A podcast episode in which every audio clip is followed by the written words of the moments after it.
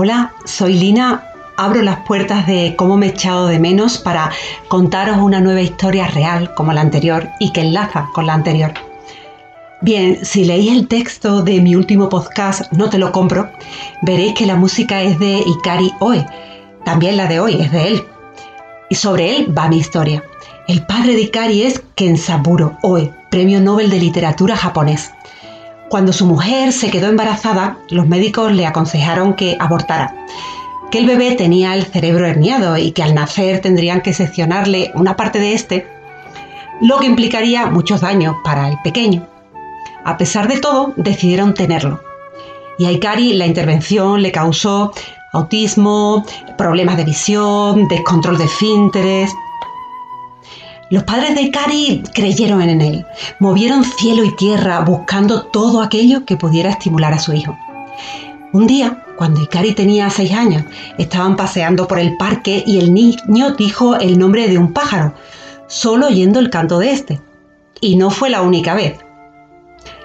Los padres descubrieron el oído tan fino que tenía su hijo, algo muy valioso para, para la música. Entonces, además de comprarle cintas con cantos de pájaros, contrataron a una profesora de música. La madre le sugiere que le toque canciones de Mozart.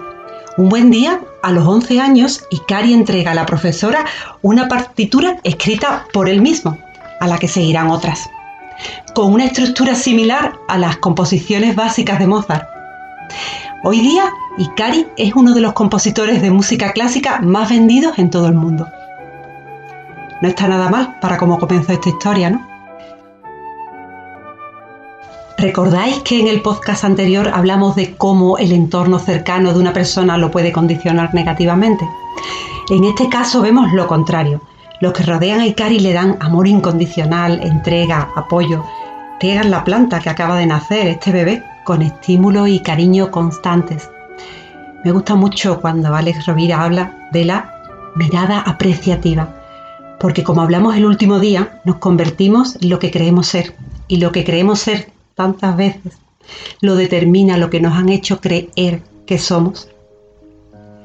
Quiero compartir con vosotros una frase que tengo como oro en paño.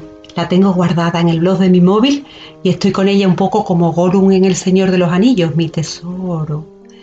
Es de Virgilio, poeta romano del 70 a.C. y dice así, pueden porque creen que pueden, Ojo, que no dicen pueden porque saben que pueden, no, no. Dice pueden porque creen que pueden.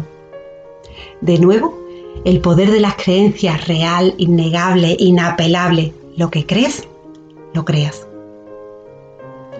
Quiero preguntarte algo. Me gustaría que pienses en ello, solo te llevará unos minutos.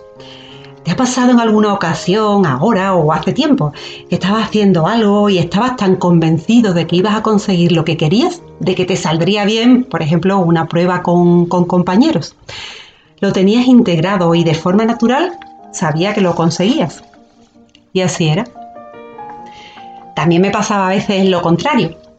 Tenía miedo de que el profesor me, me preguntara porque no me sabía bien la lección y me convencía, tenía la creencia y me repetía, seguro que me pregunta, seguro que me pregunta, verás cómo me pregunta.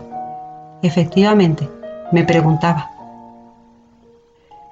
Ahora vuelve conmigo al principio de nuestra historia. Volvemos a Ikari y a sus padres. Y a diferencia del primer podcast que titulé No te lo compro, esta historia sí. Esta te la compro.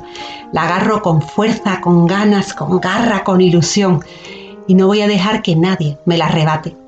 Te compro unos padres en este caso, pero lo extiendo a un entorno cercano que te acepte, ame, quiera incondicionalmente. Te compro un amor sin condiciones. Te lo compro no condicionado. A que hagas lo que yo quiero, seas como yo quiero, pienses como yo quiero. Eso no es amor.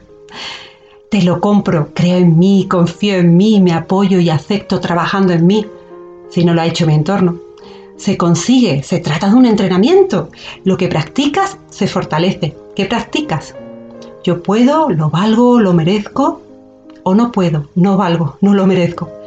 Lo que sea que practiques es lo que se fortalecerá.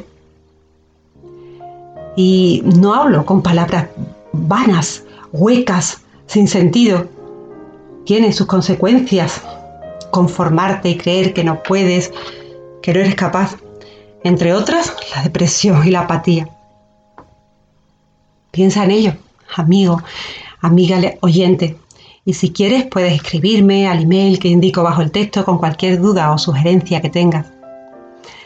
En esta ocasión, para terminar el podcast, lo dedico a mi querida hija Sofía, inteligente y maravillosa, bella por fuera y lo mejor, bella por dentro.